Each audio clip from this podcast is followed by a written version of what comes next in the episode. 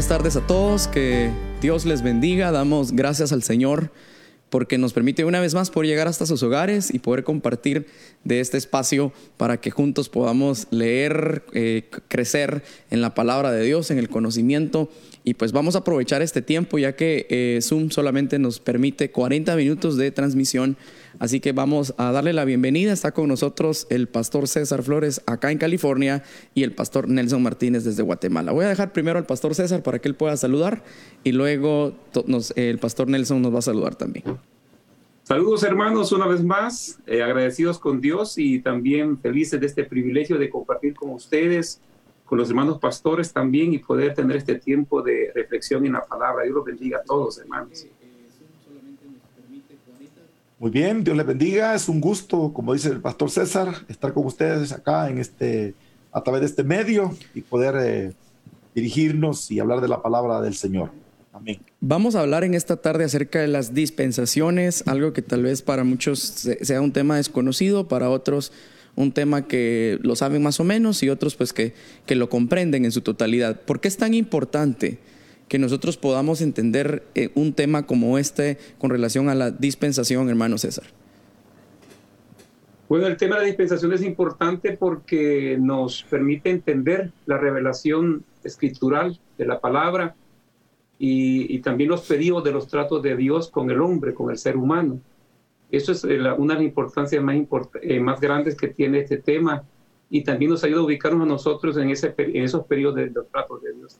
Amén. ¿Qué es una dispensación? Si tu papá nos puedes explicar en sí, en detalle, cuál es, cuál es en sí una dispensación o qué significa la dispensación. Bueno, una dispensación es un periodo de tiempo en el cual el Señor eh, tiene un trato especial con la humanidad. Eh, de hecho, pues en el desarrollo, desde que el Señor hizo al ser humano, el Señor marca estos tiempos, este tiempo, este tipo de mayordomía, de administración con relación a la vida del hombre. Y pues una dispensación es precisamente ese periodo de tiempo en el cual el Señor trata con el, con el ser humano y pues hay, hay cierto tipo de, de, de juicio, por decirlo de esta manera, al haber desobedecido y haberse apartado de la voluntad del Señor. Cada etapa, cada momento que se ha vivido en la vida y en, la historia de la humanidad específicamente, vamos a ver una intervención divina, vamos a ver de qué manera Dios se ha manifestado y de qué forma Dios ha ido mostrándose a la humanidad. Yo voy a, presentar acá a los hermanos lo que, de lo que vamos a hablar en esta hora. Son siete dispensaciones y vamos a entrar por lo menos a tocar de, eh, de manera tal vez un poco más, más concreta la dispensación de la ley, la dispensación de la gracia y la última dispensación que habla con relación a todos los acontecimientos que vienen al, en la parte final. Vamos a hablar entonces de, todas aquellas cosas que Dios pues quiere mostrar y, de la, y de, la manera en que el Señor ha ido eh, manifestándose a la humanidad. La primera, la primera dispensación habla de la inocencia y yo voy a darle el tiempo al pastor César que él nos pueda hablar un poco acerca de esta dispensación. Eh, sí, José, antes de entrar en, lleno con lo que es la, la dispensación de la inocencia, también hay que entender con respecto al tema de las dispensaciones que esos tiempos de los tratos divinos de Dios con el hombre eh, tienen tres aspectos. El primero es el, aspecto del privilegio y responsabilidad que Dios le demanda al hombre en ese periodo. El otro aspecto es el fracaso humano, es decir, que en, todos los, los, los, los, las dispensaciones hay una responsabilidad que Dios demanda, hay un fracaso del hombre y al final de la dispensación hay una manifestación del, del juicio de Dios. En cada una de las dispensaciones, ¿verdad? Eh, en, las, en las siete dispensaciones, esos son tres aspectos. Es demandas de Dios, fracaso del ser humano y juicio de Dios también por ese fracaso. Eh, la dispensación de la inocencia eh, comienza con la creación de Adán y continúa hasta al capítulo 3 más o menos de Génesis. Esta dispensación es, es, es la responsabilidad del hombre de, de, ser fructífero, de dominar la tierra, tener dominio sobre los animales, sobre toda la creación pero también fue dada una prohibición, eso viene a ser la instrucción, se le instruye al hombre que no comience ese algo del conocimiento del bien y del mal, y aunque eh, el hombre fue creado en un estado de santidad, de pureza, en cuanto a su mente, su cuerpo, estos, esos estados se perdieron por causa de la desobedieción, ya que Eva sucumbió a la tentación de Adán. Esa dispensación, como te dije, termina aproximadamente en el capítulo 3 de Génesis y termina con el juicio de Dios cuando los expulsa del, jardín del Edén para que ellos comenzaran a desarrollar y a, multiplicarse ya en un mundo lleno de pecado. Ahí es cuando se introduce ya eh, el pecado y entonces ya termina esa primera dispensación que es la dispensación de la inocencia. Termina con la expulsión de Adán y de Eva eh, del huerto, del huerto del Edén. Así es. Ahí ah, termina. Ahora, el trato de Dios, la misericordia de Dios, esta nunca cambia, ¿verdad? Esta sigue permaneciendo porque Dios es inmutable, Él sigue permaneciendo en su mismo estado. O sea, Él aunque haya, los haya sacado por el error, por el pecado y por fallarle, eh, la condición de Dios como, como Dios, eh, eso nunca lo cambió. No porque eh, vemos el ejemplo del sacrificio del cordero para, para tapar la desnudez de ellos. Eso es tipo ya está apuntando, como también otro, otro, otro significado de las pensaciones es que es, es el trato progresivo de Dios, es decir, que va constantemente, como lo has dicho. Y uno de los ejemplos de esa misericordia durante la dispensación de la inocencia fue que a pesar de la caída del hombre, Dios proveyó el método de, de cubrir de cubrir esa desnudez, apuntando en el futuro cómo cubriría también los pecados del hombre a través del sacrificio de Cristo. Tal vez en ese caso puede mi papá agregar un poco más con relación a ese sacrificio que tuvo que se tuvo que realizar para descubrir la para cubrir la desnudez y para que ellos ya no ya no vivieran en la misma condición. ¿Qué fue lo que sucedió ahí? ¿Cuál fue ese acto? Bueno, este, tal vez dando alguna, alguna acotación a lo que el hermano César acaba de mencionar, es que la tónica de cada una de las dispensaciones es exactamente esa. Es decir, que el Señor eh, eh, trata con el hombre, le da esa oportunidad de, lo que tú decías, de la misericordia, del amor de Dios, y por la desobediencia, que eso fue lo que pasó en la dispensación de la inocencia, es la lo mismo que sucede en las otras, ellos fueron expulsados. Ahora, hablando de esa redención, que es lo mismo, es al punto que nos va a llegar en la, en la segunda dispensación que vamos a hablar, que es la gracia, es eh, todo apunta en lo que es, figura de cómo el sacrificio de Jesucristo sería el que podría alcanzar la misericordia, la redención de pecados de toda la humanidad. Y eso lo vemos nosotros como una figura como cuando el hombre se siente culpable y Dios llega a buscarle, o más bien dicho, Dios le habla y, le pregunta dónde están. Entonces ellos están, eh, confiesan su pecado, se dan cuenta que han pecado, tienen, tienen, vergüenza y, están cubiertos ellos con, hojas de la palabra. Entonces, las hojas son, representan las obras del ser humano y eso pues realmente ante Dios eso no vale. Las obras mm. eh, para poder tener perdón, para ser redimidos del pecado, no obran. Y es ahí donde el Señor los cubre de pieles. Obviamente eso nos deja como una figura de que de lo que sería el sacrificio de Jesús, el máximo sacrificio, ¿no? Y es que para poderle pues, haberle puesto pieles debió haber primero matado los, los animales. Derramamiento de y eso se llama el, derramamiento de sangre para que, como dice la palabra, sin derramamiento de sangre no hay remisión de pecados. Entonces, ya manifestándonos que lo único que puede quitar el pecado del hombre y borrarlo y quitarlo es el sacrificio, la sangre aplicada. Amén. Eso sería. Es, bien importante que entendamos este factor, porque ¿cuáles fueron los tres aspectos, Pastor César, que usted mencionó que se manifiestan en cada, en cada dispensación? Fue, en primer lugar, eh, una instrucción o, privilegio y responsabilidad que Dios le da al ser humano.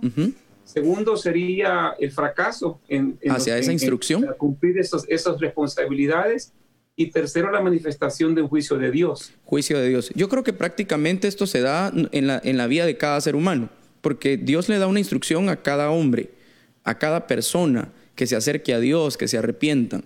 Miramos lo segundo, que es el fracaso de la humanidad, por cuanto todos pecaron, o sea, toda la humanidad pecó, están destituidos de la gloria de Dios. La diferencia es que, y por eso es que yo hice la acotación y, y pregunté con relación a qué era lo que manifestó el cubrir el pecado de ellos.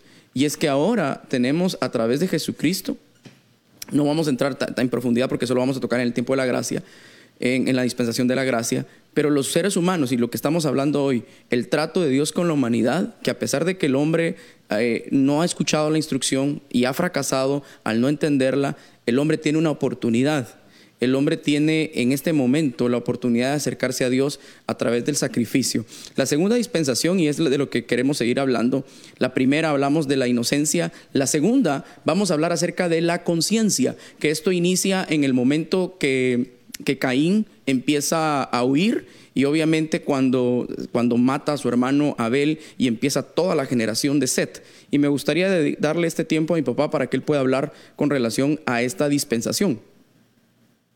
Bueno, la conciencia es el tiempo en el cual Dios, por haber desobedecido, el hombre, el hombre obviamente perdió la conciencia, la... La inocencia.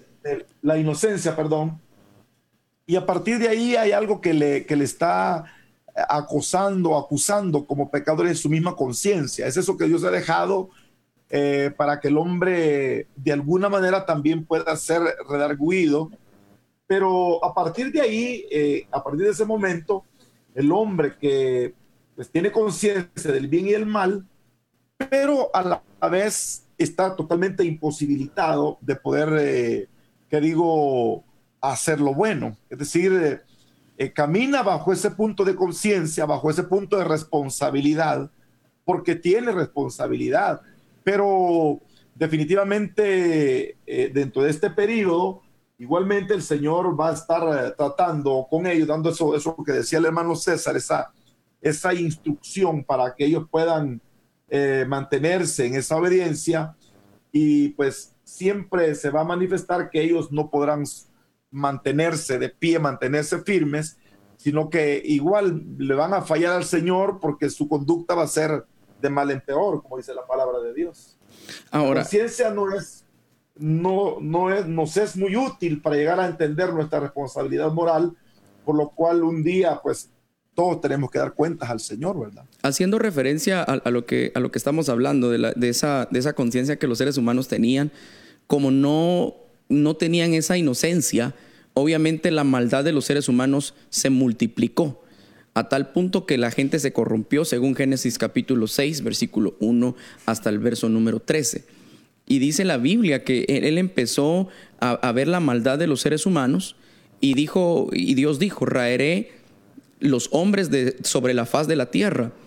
¿Por qué razón, hermano César, considera que es tan necesario que los seres humanos sigan manteniendo esa relación con Dios en base a lo que estamos viendo, a lo que pasó en esta dispensación de la conciencia.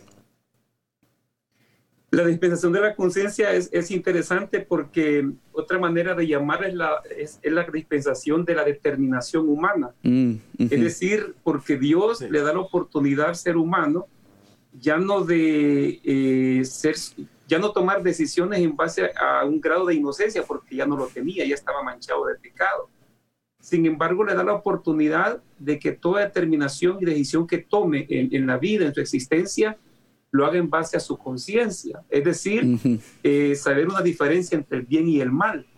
Lamentablemente, por tener ya la, simiente de pecado y de maldad, eh, automáticamente su conciencia iba a ir de continuo al mal. Pero ahí está lo que decíamos de los tres aspectos. Dios le da la responsabilidad. Al hombre. Como decirle, que ya sabes lo que tienes que hacer, determina qué vas a hacer. Y como su inclinación era de continuar mal, entonces venía de nuevo el juicio de Dios. Eh, vemos los casos de, de, de, Caín y Abel. Sin embargo, aún en esta dispensación de, la conciencia, hubo gente que también eh, manifestó inclinación al bien. Por ejemplo, comenzamos en el caso de Enoch, el, el periodo de Enoch, porque todavía está en ese periodo de dispensación de la conciencia. Entonces, eh, yo pienso que eh, eso es también para, cerrar las excusas de aquellos que, dicen que sin ley también podían haber actuado mal. Mm, es que no es con la ley, porque ni en la dispensación de la ley Israel no pudo guardar la ley completamente. Entonces vino el juicio de Dios también por eso. Entonces se vuelve a ver que eh, el ser humano, si no tuviera leyes ni, ni, ni reglas de, referencia. Una instrucción por Dios. Por su mismo pensamiento, siempre va de continuar mal. Okay, Eso es lo que enseña esa, esa, esa, esa, dispensación. Y el principio, el principio de, de, la conciencia habla de la instrucción que Dios estaba dando. Pero vamos a La, sí. Perdón, la conciencia, lo que hace la conciencia es advertir al hombre de pecado. O sea, es, es algo que la conciencia le está diciendo en sí que es un pecador. Lo que manifiesta la conciencia es que si bien es cierto, el hombre acepta o entiende, no acepta, no entiende, que tiene una responsabilidad, a la conclusión que se llega es que por la naturaleza caída, porque cuando el hombre eh, en, la, en, la, etapa, en ese periodo de la inocencia, pierde ese tipo de, de longevidad de vida y que por causa de la naturaleza muere, no solamente espiritualmente, sino que físicamente también, eh, lo que logra ver o entender el hombre es que aunque la conciencia le está diciendo que hay un Dios que lo ama, que hay un Dios que lo invita a hacer lo malo, se topa el hombre con, la, complicación de la naturaleza humana. Y entonces en esa complicación de la naturaleza humana, aunque la conciencia le advierta de pecado, el hombre llega a, darse cuenta que, está, que no puede, pues porque es lo que dice ahí este, Génesis capítulo 6, ¿no? Dice que que la maldad de los hombres era de continuo solamente al mal. Entonces, este, este, este tipo de, de, ¿cómo se llama? De tiempo, aunque pues el hombre hubiera querido reformarse, no podía porque por causa de la conciencia, sí podía ver que estaba mal, que estaba, hay algo ahí en el hombre que le dice que, está haciendo mal. No, no vamos a entrar en el tema calvinista, pero lo que llama Edwin Palmer, el famoso bien relativo. El hombre, hay algo en él, o sea, no es, no es tan malo como debería de ser, ¿verdad? Lo, como lo dice el calvinismo. Pero ese es por lo mismo, la conciencia le hace ver al hombre que, es pecador, que debería reformarse, pero que realmente no puede, ¿verdad? Entonces es lo que, es lo que, lo que pasa en esta, en esta etapa. Y de hecho, eh, no pudo el hombre eh, enmendar su vida a Dios en este periodo. Dice que eh, en, esa, en ese detalle, dice, dicen los eh, estudiosos de que la conciencia podía convencer, pero no traía victoria. O sea, le, da a entender que es fracasado, pero no le da los medios para salir de ese fracaso. O sea, que el hombre sí reconoce su, que sí, que sí logra reconocer, logra identificar su estado, su condición. Sin embargo, le determina que no puede hacer nada. No hay nada que lo impulse a ser victorioso para superar su fracaso espiritual y su fracaso ante Dios. Solo reconoce que está mal, nada más, hasta ahí lo deja, pero no le da la salida. Por sí mismo no puede, no puede él hacer nada por, por, acercarse a Dios, aunque sepa que está mal, en una mala condición. Ahora, y se entregaron, de hecho se entregaron a la maldad, se entregaron al pecado, hasta que vino la, etapa final de ese proceso, que fue el juicio de Dios, nuevamente. Y toda la línea de Seth, entonces, ¿cómo, cómo quedan ellos en, el trato, en el trato con Dios, papá? Pues, lo que pasa es que la naturaleza humana siempre conduce a cualquier persona, aunque venga de alguna descendencia, como en este caso, que podría ser inclinada a buscar al Señor, lo que vemos acá nosotros, que esta dispensación de la conciencia termina con el, con el juicio, el diluvio. Sí. Y, y, lo que nosotros podemos encontrar ahí, eh, ya independientemente de la descendencia de Adán, que fue la que se multiplicó, solo vemos que se salvaron ocho personas, que porque temieron al Señor, porque aprendieron a buscar al Señor, y en el caso de la familia de Noé, porque Noé pudo instruirles en, la palabra de Dios y enseñarles la palabra del Señor, porque Noé era un varón temeroso de Dios. Y eso fue lo que ayudó ahí, que Noé conoció a Dios, que Noé amó a Dios y que por esa razón Noé pudo enseñar la palabra a sus hijos, a sus nueras, a su esposa, y de esa manera son los únicos que se salvan. Pero aunque los otros eh, en su momento tenían eh, una buena línea para buscar a Dios, pero otra vez nos manifiesta que no pudieron, ¿no? No pudieron por lo mismo, por la naturaleza caída. Sin, embargo, miramos la misericordia de Dios, porque aunque la maldad se había aumentado, aunque la, maldad había llegado sobre toda la humanidad, se multiplicaron los seres humanos, la misericordia de Dios los alcanzó a través de un trato muy diferente, pero, y, esto es bien importante porque hasta hoy en día esa misericordia es la, es la misma misericordia que nos abraza. Aunque los tiempos cambien, nuestro Dios no cambia. La fidelidad de Dios, Él sigue permaneciendo fiel a su palabra y a lo que Él ha prometido que va a hacer con nosotros. ¿Algo más, hermano, hermano César, que quisiera agregar a este punto? No, esa, dispensación de, eh, a la que se llega después de, determinar la, la, determinación humana o la conciencia, como decía hermano Nelson, y nos lleva al pacto con Noé, que es ya la dispensación del gobierno humano. Ahí prácticamente, además de verse la línea de, caída del hombre, de, de, depravación, siempre hay que empezar a ver también una línea de un remanente. Fiel, porque el caso de Noé es un remanente, un remanente de Dios que siempre ha habido también las dispensaciones. Lo que pasa es que alcanzaron justicia no para salvación, sino alcanzaron justicia en cuanto a misericordia de Dios, que eso pues eh, eh, eh, es contado como parte de, de, de, la, de, la, gracia también. Entonces, eh, eh, ya cuando se entra a, la dispensación tercera, que es el, gobierno humano, el pacto con Noé. De hecho, ahorita le estoy presentando la imagen, pastor, para que ellos puedan tener ah, un panorama de lo que. Ahí, ahí Dios eh, le dio libertad al hombre de gobernar. Ya comenzaron a, entrar a, libertades y, fue siempre el abuso de esa libertad que Dios le dio al hombre humano que le dio al fracaso. ahí vemos la embriaguez de, Noé, por ejemplo la irreverencia de su hijo, se deterioró moral y, religiosamente el, humano, hasta el punto que llegó el juicio de Dios, que fue como en la torre de haber confundiendo las lenguas, ¿verdad? Para dispersar de alguna manera la, civilización humana. Entonces, en, el caso, voy a preguntar a mi papá, ¿por qué papá crees tú que Dios dividió cada etapa de la vida? y sabiendo que a pesar de, que cada momento, aunque Dios siguiera mostrando su misericordia, el hombre iba a fracasar en, insistir y continuar en tomar malas decisiones. Como la palabra dispensación nos habla de la mayordomía de Dios. Y esta mayordomía de Dios nos enseña que Dios en su infinita misericordia, su soberanía y su poder, Él conoce en qué, en qué eh, fase la humanidad se va a pervertir, le va a fallar a Dios.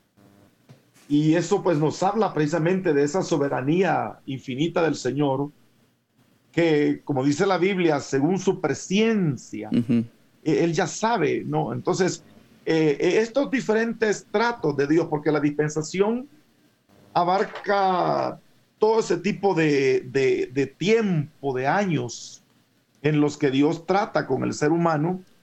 Y, pues es una muestra, como ustedes lo han dicho, es una muestra de la, de la misericordia del Señor, de la gracia de Dios, porque la, gracia y la misericordia del Señor en medio de todo siempre se, se ha manifestado, ¿no? Eh, en favor de la humanidad. Y entonces, este, yo veo que es la manera de oportunidades que Dios le da al ser humano, porque ahorita que ya entramos a la tercera dispensación, que es la del gobierno humano, es la que en la que el hombre Dios le da la oportunidad de dirigirse, de gobernarse, por eso se le llama el gobierno humano. y, allí, en esa, en esa dispensación del gobierno humano, pues una vez más el hombre aunque Dios ordenara a la humanidad en diferentes nacionalidades, tribus, pueblos, eh, para que se gobernaran, eh, ellos no pudieron hacerlo, o sea, no, no lo lograron. Y esto pues nos da, nos da una vez más a entender de que pues, el hombre no puede, ¿no? Y que aunque Dios en este caso le da la responsabilidad, pues para mí lo que muestra acá siempre esa misericordia del Señor y esa multiforme de Dios de manera de cómo tratar con el ser humano. Pero pues todos sabemos que los está eh, como, voy a decirlo de esta manera, como acorralando, como a llevarnos a entender que la salvación plena, absoluta del ser humano solamente estaría a través de Jesucristo, el Hijo de Dios porque a ese punto vamos a llegar. Amén. Que no hay otra manera y no hay otra forma de, poder acercarnos a Dios. Hemos visto las tres primeras dispensaciones que habla de la inocencia, de la conciencia y ahorita hemos terminado de ver la dispensación del gobierno humano. Vamos a ver la dispensación de la promesa y esta es una dispensación muy interesante. Voy a decirle al pastor César que él pueda continuar con la dispensación de la promesa. Sí, esta, esta dispensación comienza con en Génesis 11 aproximadamente hasta Éxodo 19, es el pacto con Abraham, es, el pacto, es, la dispensación de, pacto. Ahí comienzan los pactos de Dios. Génesis 12. En Génesis 12, eh, sí.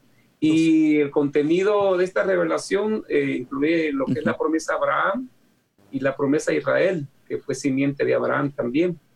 Ahí comienza prácticamente ya a contemplarse lo que es la fe, ya que Abraham fue el padre de la fe, y también lo que era la bendición eh, transgeneracional, ya que a través de, de, Abraham fueron bendecidas las naciones. Las naciones, ¿verdad? Aquellos que bendijeran a Abraham serían bendecidos y los que los maldijeran pues serían también malditos. Este pacto es uno de los más importantes dentro de los pactos de Dios. Incluye provisión, la provisión de que Dios eh, daría a Israel una nación, o que Israel sería una nación para siempre. Tendrían su propia tierra, serían bendecidos. También hay una, hay una promesa de eh, bendiciones, de cosas espirituales, de que estarían bajo la protección divina también era en principio un, pacto incondicional y, también porque no dependía de la fidelidad humana, sino de la fidelidad de Dios, la cual siempre ha cumplido.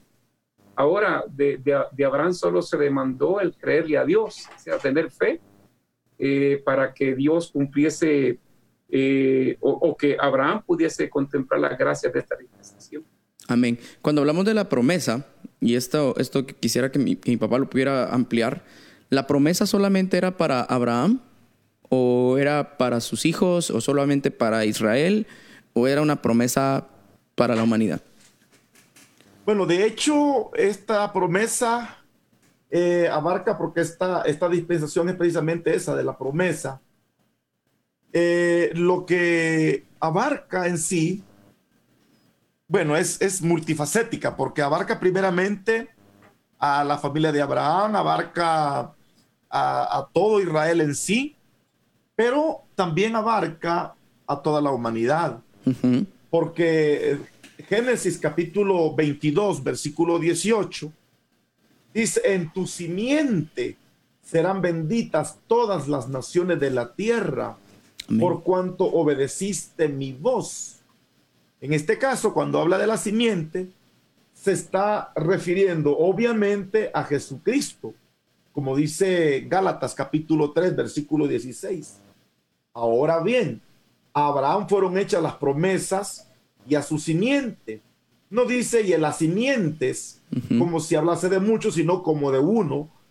A tu simiente, obviamente, la cual es el Señor Jesús. Así es que en, Abraham fuimos alcanzados en esa promesa toda la humanidad, toda la humanidad y especialmente posteriormente lo vemos ya en los evangelios y en, el Nuevo Testamento que dice eh, a todo aquel que cree. Amén. ¿verdad? que cree en el Hijo de Dios recibe toda esta promesa de parte del Señor. ¿Algo que quisiera aportar, Pastor César, a esta dispensación de la promesa?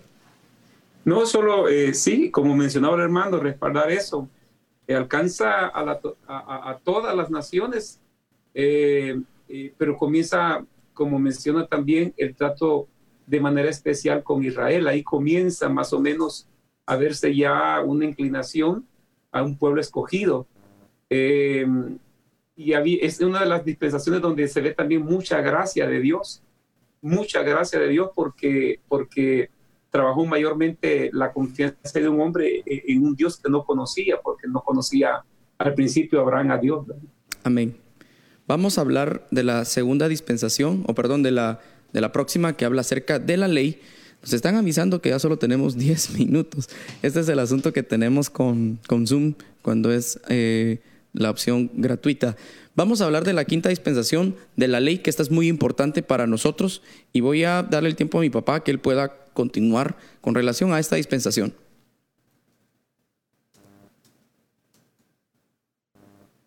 Estamos en la dispensación de la ley. Ok, este, pero ¿quién participa? Tú, tú. Yo. Sí. Bueno, como decía hermano César, la misericordia es que se cortó un poquito, no, entendí para quién era la, la palabra. La misericordia del Señor se manifiesta a Israel y esta dispensación es muy determinante porque en esta dispensación, tal y como lo mencionabas, Josías, ahí en, en cómo evidenciar que Adán y Eva pudieron ser redimidos o expiados sus pecados, cómo evidenciarlo si no fue a través de derramamiento de sangre.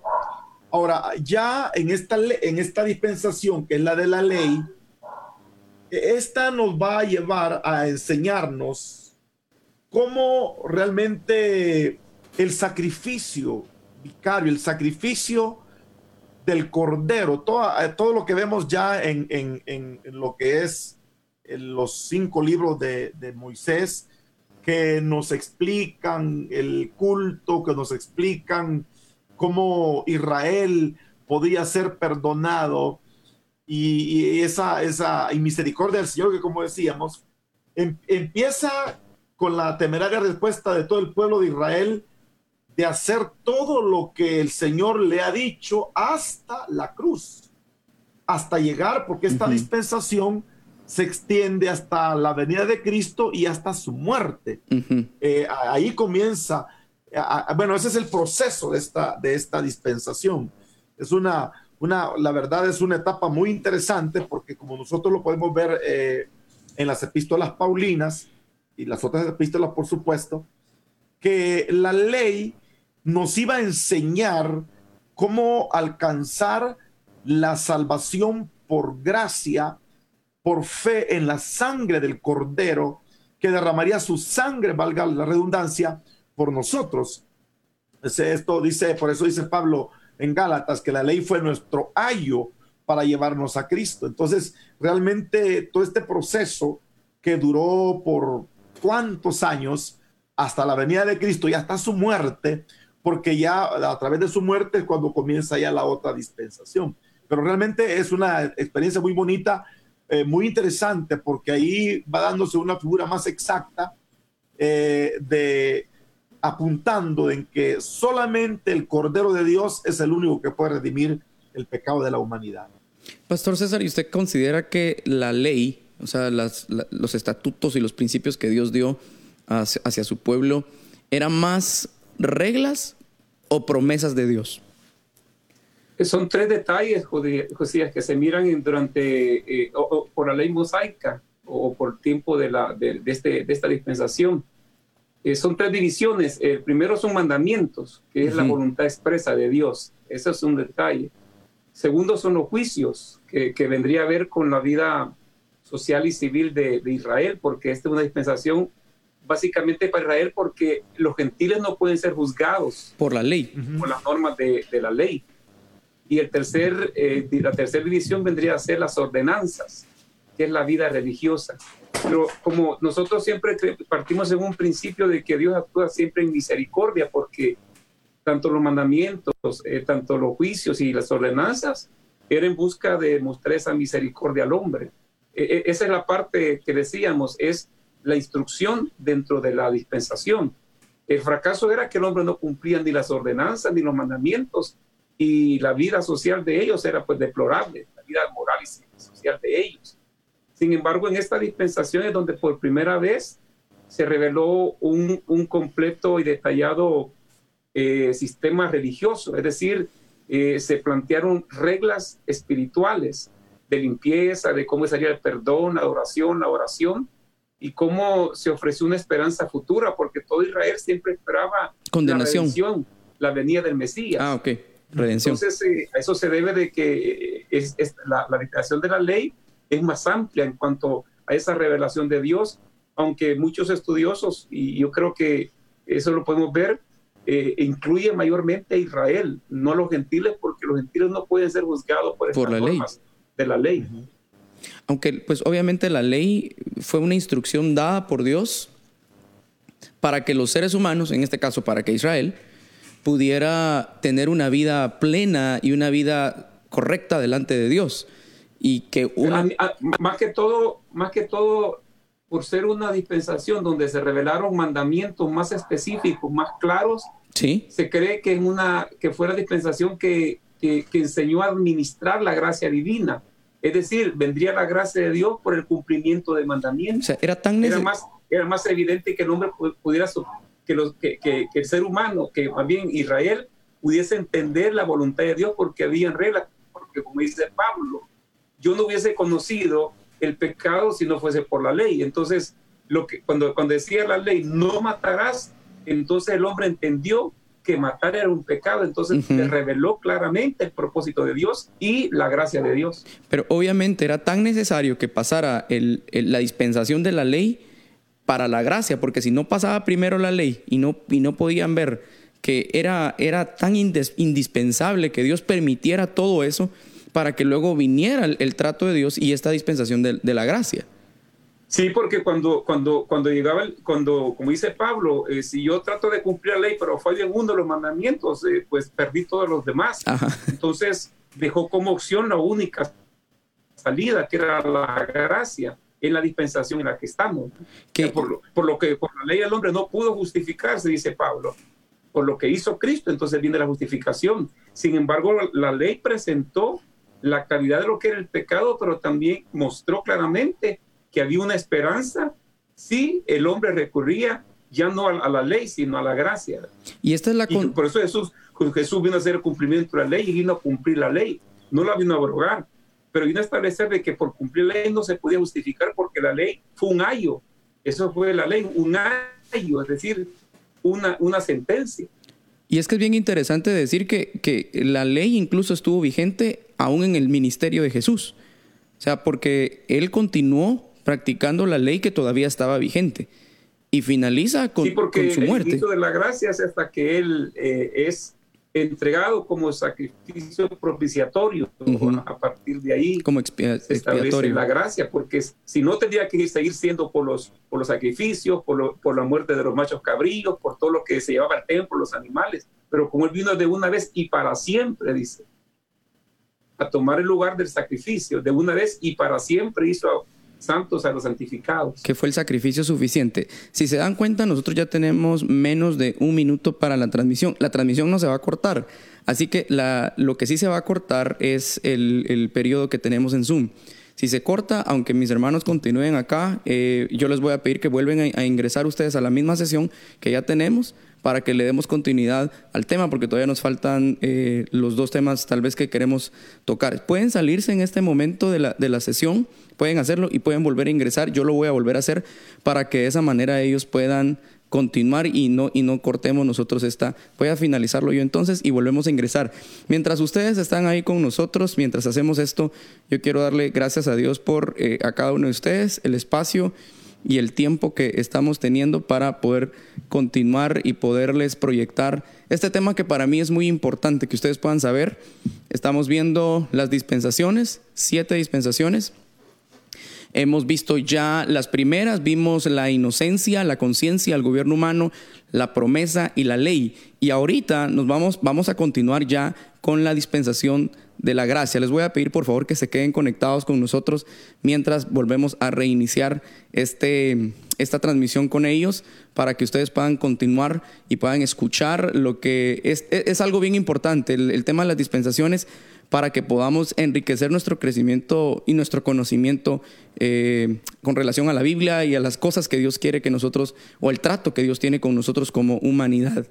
Así que doy gracias al Señor pues por permitirnos, le doy gracias al pastor César y a mi papá que están con nosotros en esta tarde y poder compartir de este tema. Ya estamos otra vez juntos, así que tenemos 40 Aquí minutos. seguimos. 40 minutos más para poder continuar con este tema y no cortamos la transmisión como, se nos, como nos sucedió el día de ayer. Perfecto. Vamos a hablar entonces con relación a la dispensación de la gracia.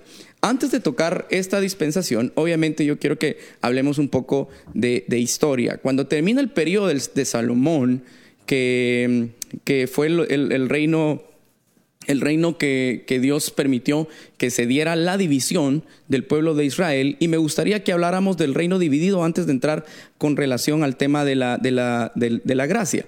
Me gustaría, en este caso, le voy a, le voy a permitir, le voy a dar el tiempo a mi papá, que nos pueda hablar. ¿Por qué razón se, se da esta división entre el pueblo de Israel, papá? Bueno, eh, solamente quisiera acotar con relación al, ya la última palabra de la ley. sí, este, la ley, la ley fue vino al hombre con una, con una fuerza de acusación. La ley, la ley eh, hacía al hombre ver culpable de todas las cosas, de toda el, la iniquidad que pueda haber, o sea, en el ser humano. Y entonces lo hacía ver culpable y lo encerraba totalmente bajo culpabilidad, ¿verdad? Y entonces, este, hasta llegar al punto, pues, de que para poder eh, obtener algún favor habría que hacer algo. va, más orientado a las obras y esto para dar una introducción a lo que va a ser el momento de hablar de la gracia, ¿verdad?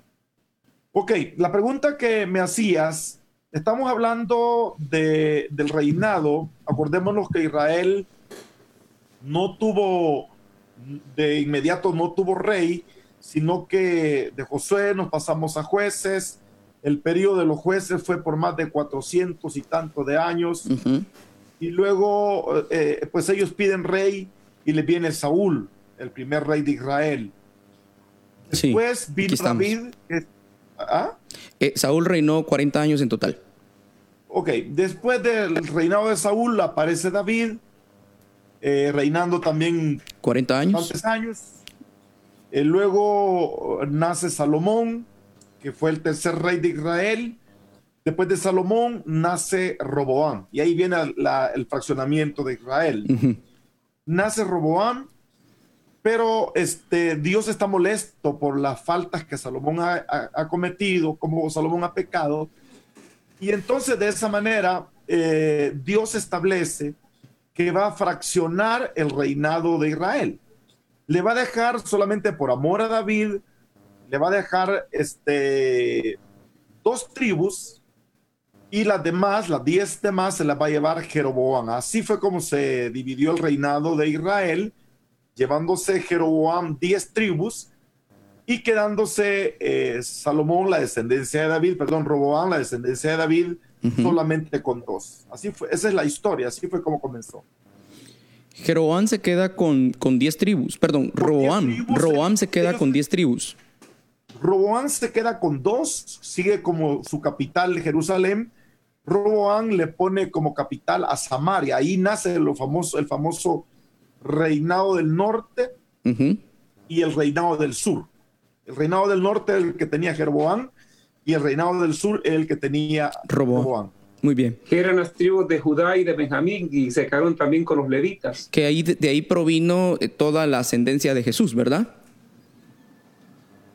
De la el hermano César. El, el, pastor César, el pastor habló acerca de las dos tribus, de la tribu de Judá. Sí, son las que le quedaron a Roán, las dos tribus que le quedaron a Roán fueron la de Judá y de Benjamín incluyendo los levitas, que eran los que eh, eh, los sacerdotes que se quedaron con Roboán también. Que se, que, se quedaron con Roboán. Y Roboán al final, con los 70 años del cautiverio, son los que se van a Babilonia.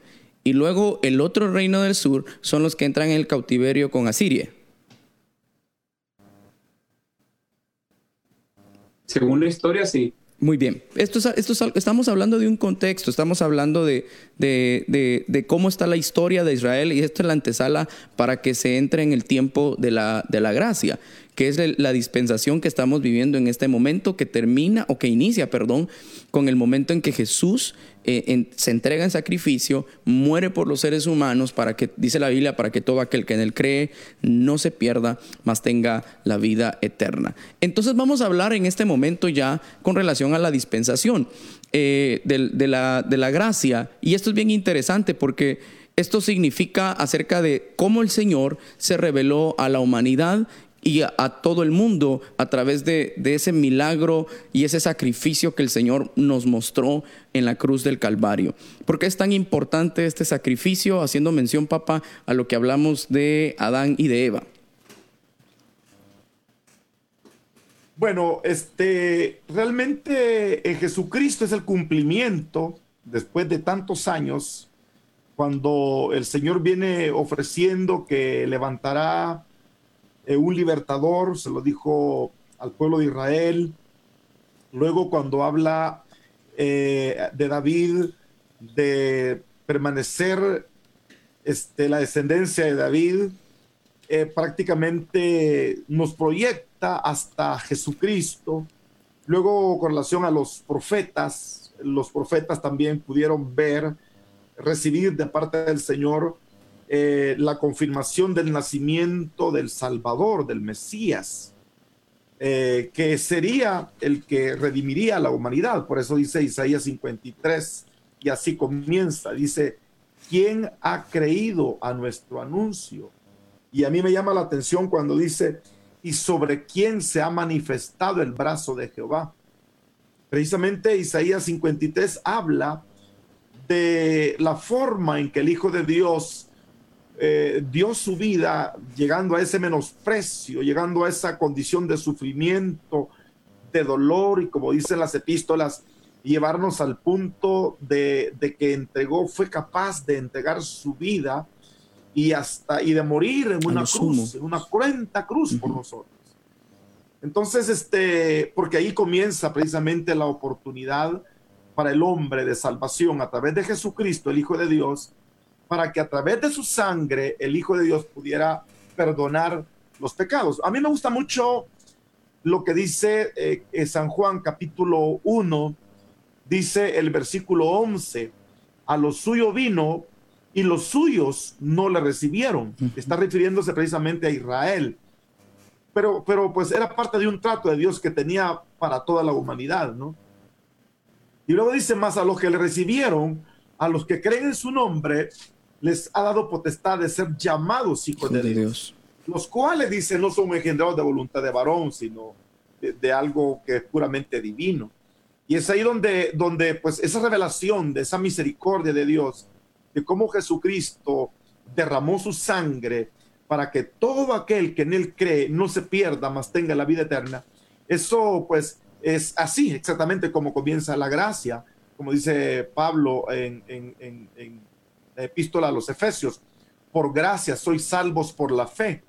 Y esto no de vosotros, pues es un regalo de Dios. Precisamente eso es la gracia. Pastor César, ¿qué es lo que cree que Dios desea que como cristianos en este tiempo de la gracia podamos tener, o qué vida Dios desea que nosotros podamos tener? Bueno, como prácticamente estamos llegando ya al umbral de, los últimos tiempos, eh, el plan de Dios eh, eh, en las eternidades era la redención del ser humano.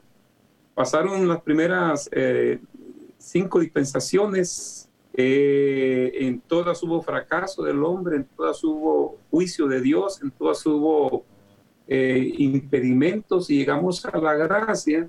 Y en la gracia ocurre el milagro de, la revelación del Cordero de Dios.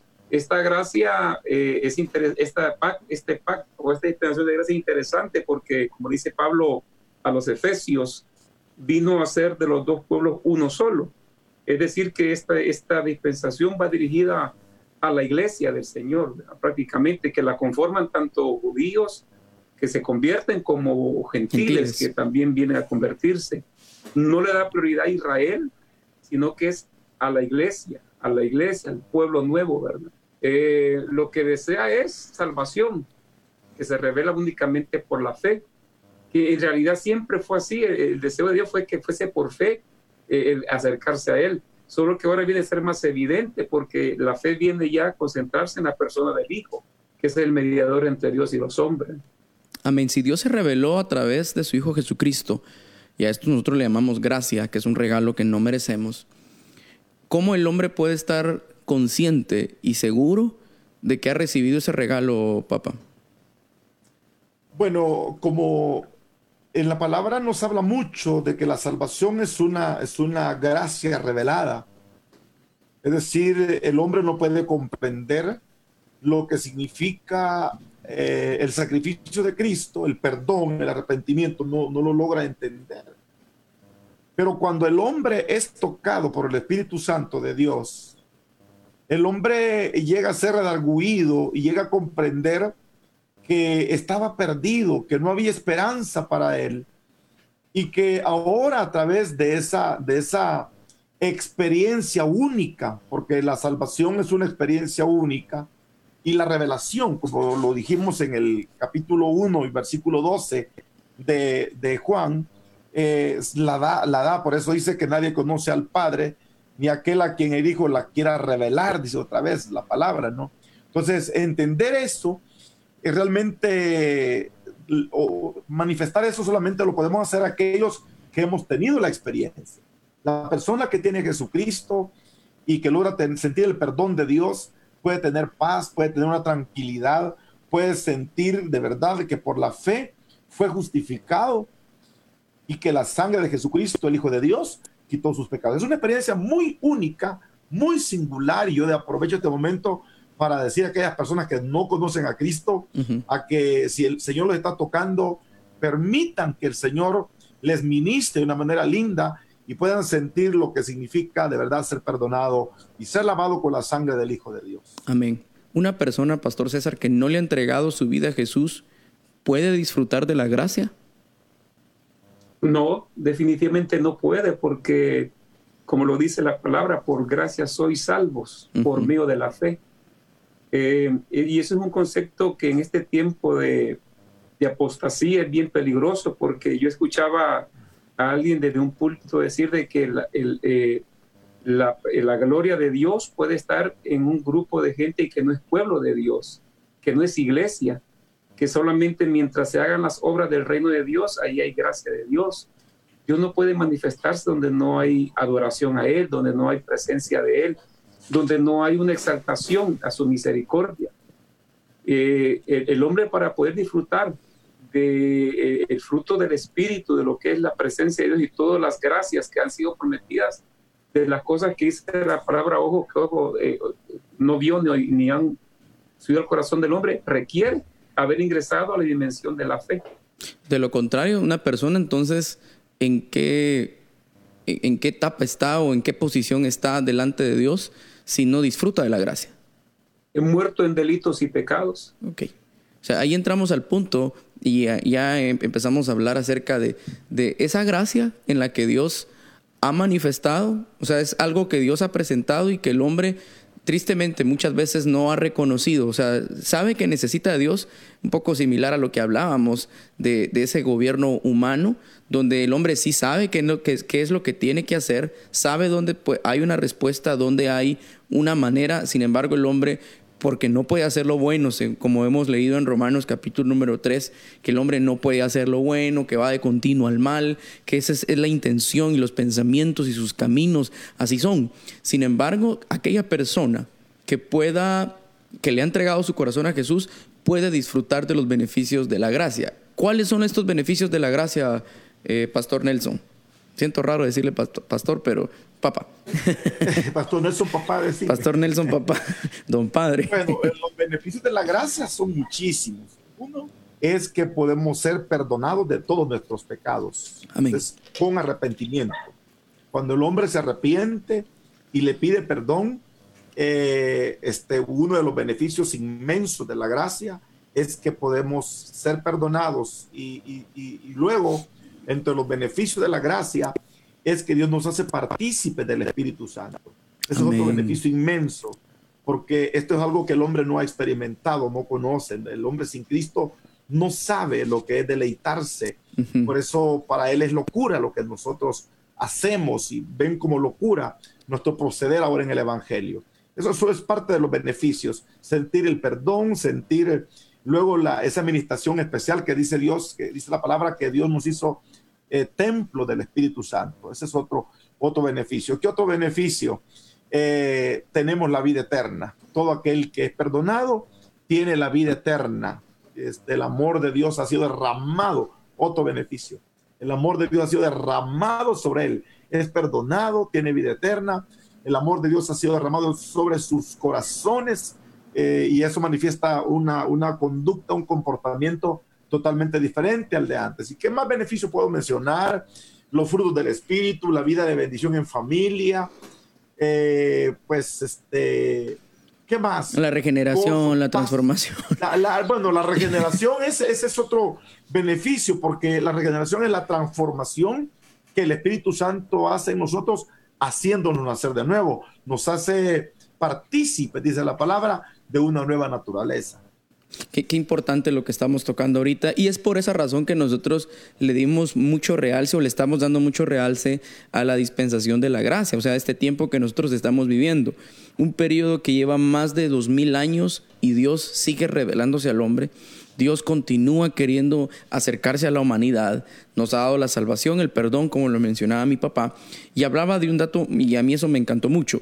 Recibimos también al Espíritu Santo, algo que en otras dispensaciones no estaba algo que de un trato de revelación, tal vez de alguna otra manera en el Antiguo Testamento el Espíritu Santo obró eh, e hizo algo, sin embargo, este es el momento en el que el Espíritu Santo está obrando eh, dentro de la iglesia, aquellas personas que disfrutamos de la gracia de Dios. Y el, pastor César, me gustaría que usted pudiera... Eh, incrementar y poder aportar algo a esto, cómo el Espíritu Santo se está manifestando en este tiempo de la gracia.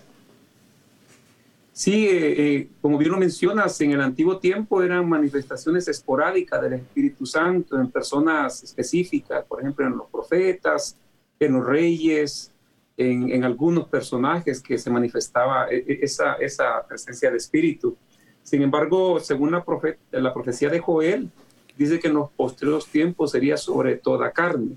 Y ese es uno de los beneficios de esta dispensación que todo cristiano no solamente es su responsabilidad, además de su responsabilidad es un privilegio el poder arribar a las dimensiones del Espíritu Santo, ¿ah?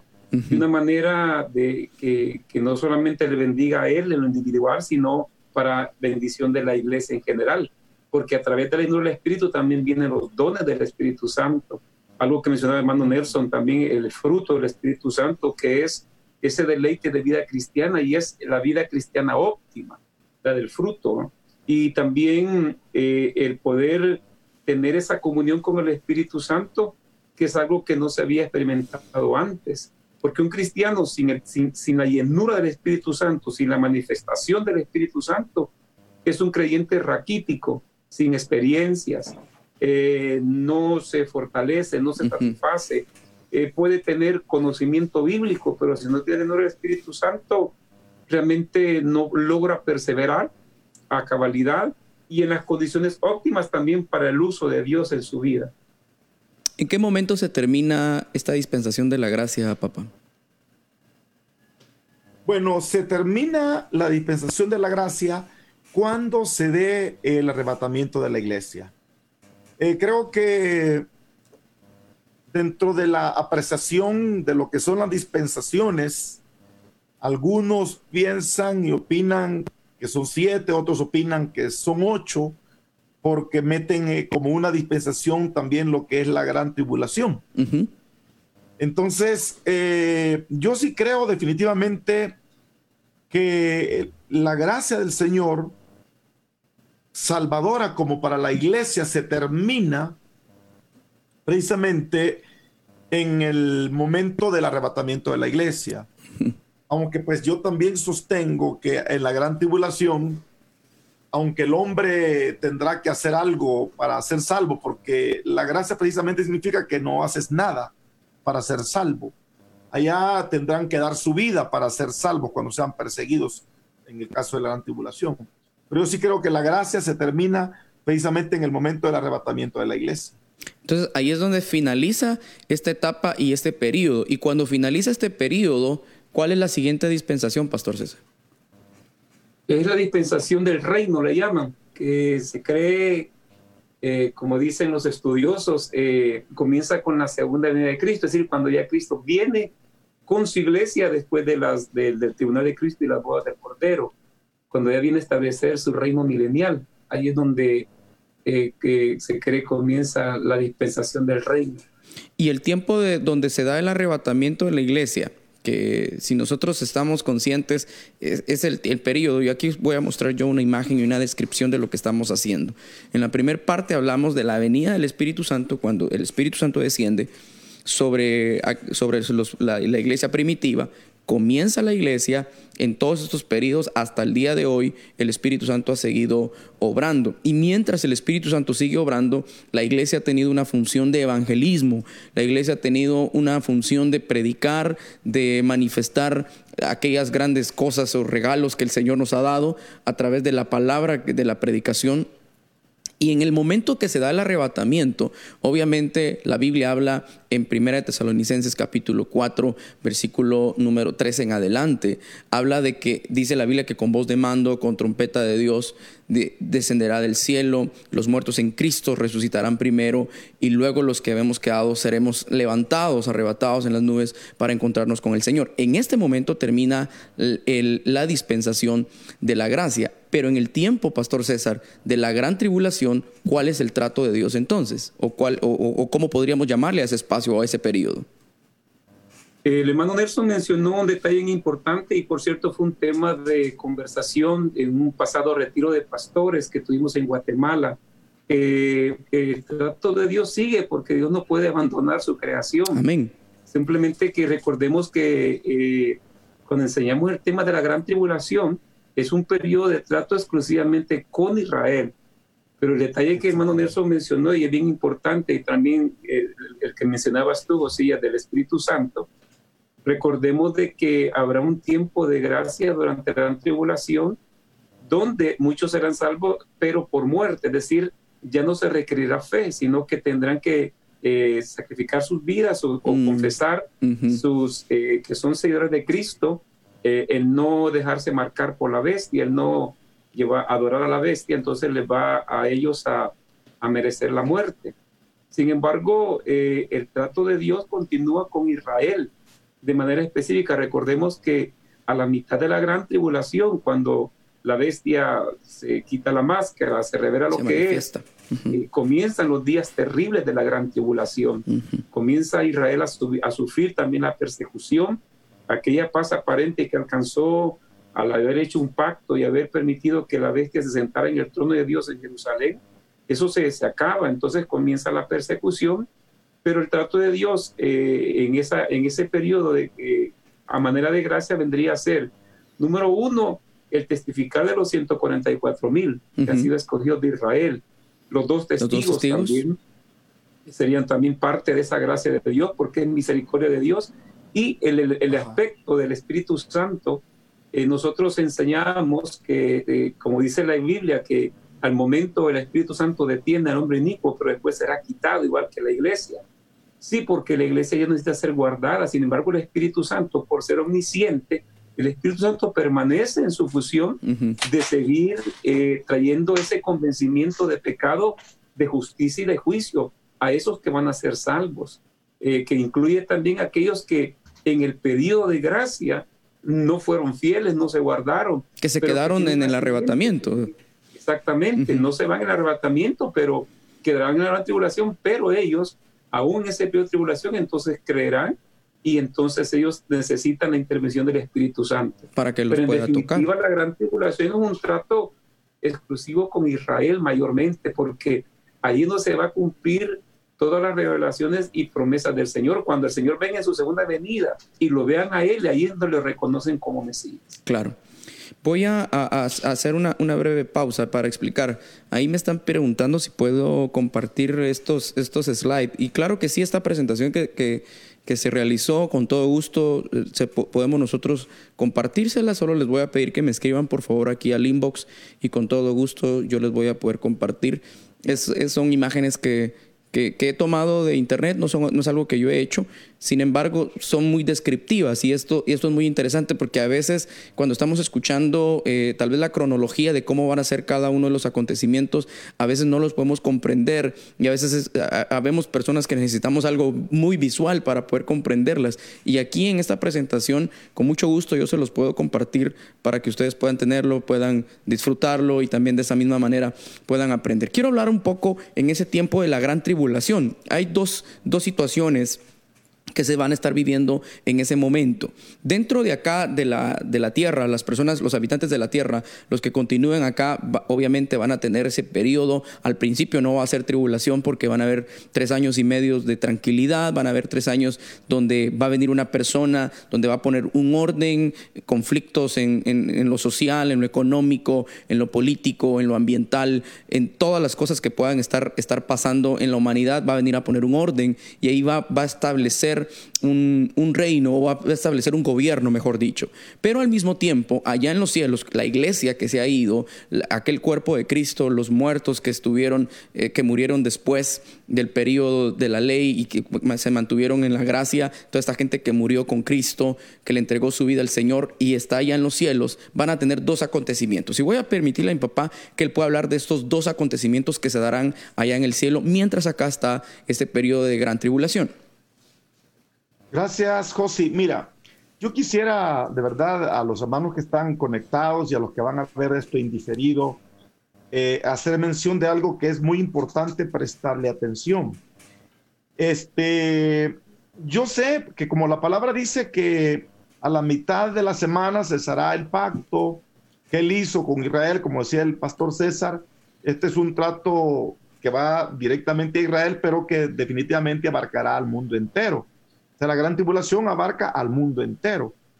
Y, es cierto que el anticristo, nomás el arrebatamiento de la iglesia se dé, el anticristo, de hecho, ahorita todo lo que estamos viendo en nuestro entorno eh, a nivel mundial apunta que este personaje está a punto de realmente de, aparecer o de presentarse. Y llama mucho la atención la, esta reunión de reforma educativa que va a haber en Italia. Eso es bien interesante que se tome en cuenta. Todo lo que se está dando, todo, aún los rumores que se escuchan con relación a la, a la, a la tal vacuna del coronavirus que va a ser a través de un chip y que, pues obviamente el que no tenga la vacuna eh, pues e, ese no va a tener facilidad de comprar, o sea, por ahí va el asunto. Eso es una, y como dijo alguien por ahí muy conocido nuestro, una hipótesis, ¿no? Pero este, creo yo que es bien importante entender esto que voy a mencionar, porque la gran tribulación, si es una semana de gran tribulación, sí arranca desde un comienzo, no desde el punto de vista religioso político, sino desde el punto de vista señales en el cielo y en la tierra. Porque aquí en la tierra van a haber eventos terribles que apuntan al daño y al deterioro, y que es parte del deterioro que la tierra tiene, y las señales que el Señor manifiesta que se van a dar, esas se, están, se van a seguir dando desde el principio de la semana, se van a intensificar, porque lo que estamos viendo ahorita pues solamente son son como destellos, como una... Principios de dolores. Principios de dolores, exactamente.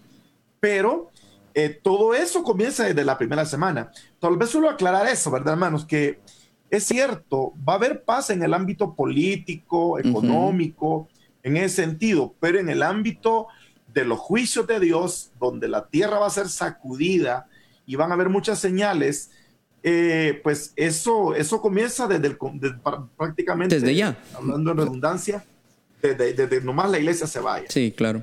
Y ahora vamos a la pregunta. La pregunta es, ¿qué hace la iglesia? La iglesia es arrebatada, es llevada, en primer lugar, para celebrar la boda del Cordero. Aquí en la parte Es llevada para eso. Se encuentra el novio con la novia y se, se efectúa la boda del Cordero en el cielo es lo que nosotros hemos estudiado en la palabra. Y el segundo evento que se va a dar en el cielo para la iglesia es lo que conocemos nosotros como el tribunal de Cristo. Quiero aclarar esto a mis, a mis amados hermanos, que el tribunal de Cristo no es un juicio, no es un tribunal donde vamos a ser juzgados y condenados, sino que como es en el cielo, es decir, ya estamos en el cielo, y eso es como tomando una similitud de lo que significa una graduación. Los abanderados, los que fueron eh, personas muy, muy aplicadas en el estudio, dedicadas, inteligentes, eso van a recibir premios, galardones.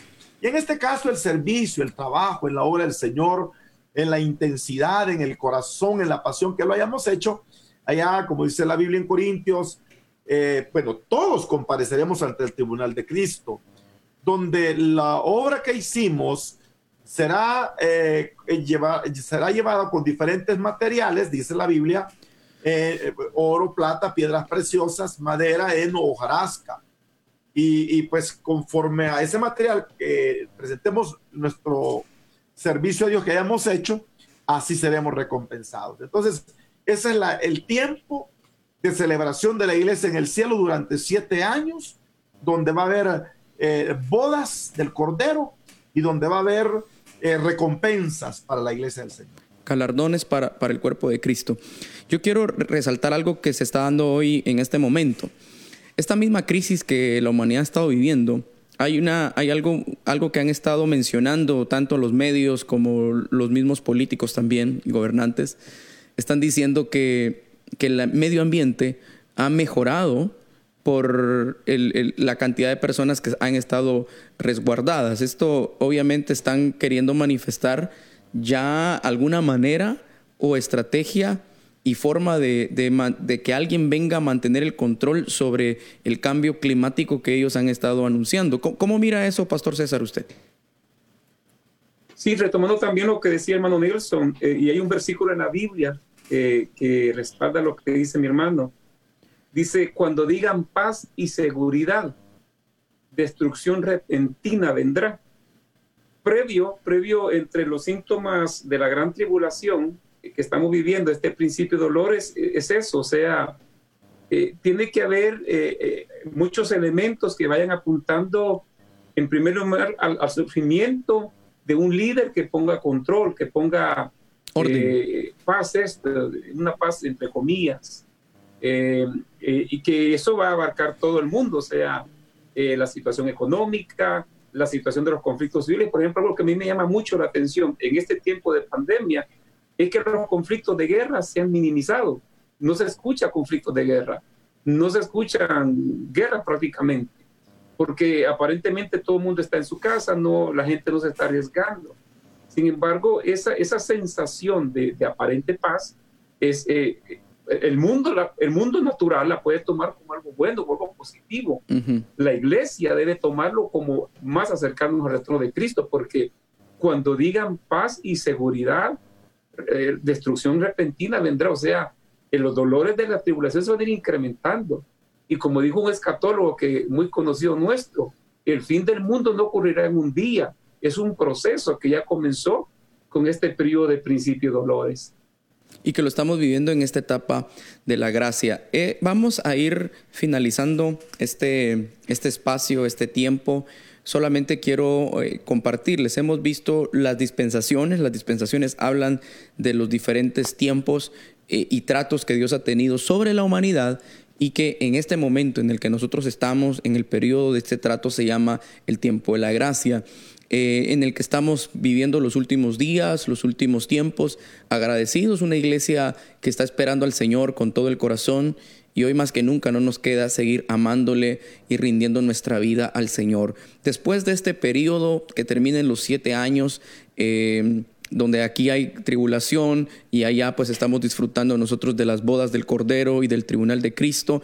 Al finalizar esta etapa, lo próximo que continúa no lo vamos a tocar, no vamos a profundizar por el tiempo, pero voy a pedirle favor al pastor César que él nos describa qué es lo que viene después de eso.